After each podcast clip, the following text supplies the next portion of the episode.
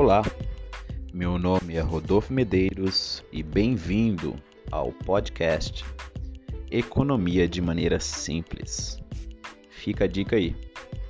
Se você gostar desse episódio, compartilhe com os amigos. Beleza?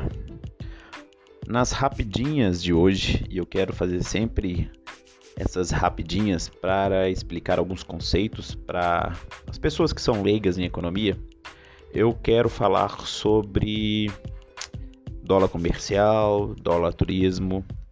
Nós sempre estamos preocupados com a questão da valorização do câmbio e é importante saber distinguir o dólar comercial do dólar turismo.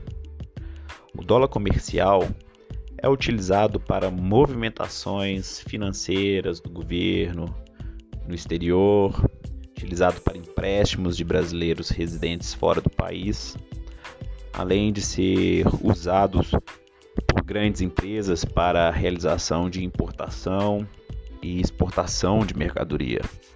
É o dólar comercial que é usado, utilizado na balança comercial. Já as casas de câmbio faz, fazem as operações para pessoas comuns que desejam comprar moeda.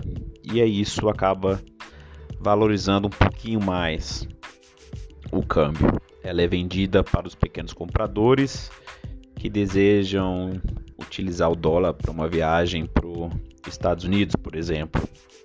O dólar turismo também é usado na conversão dos débitos realizados em moedas estrangeiras no cartão de crédito, por exemplo.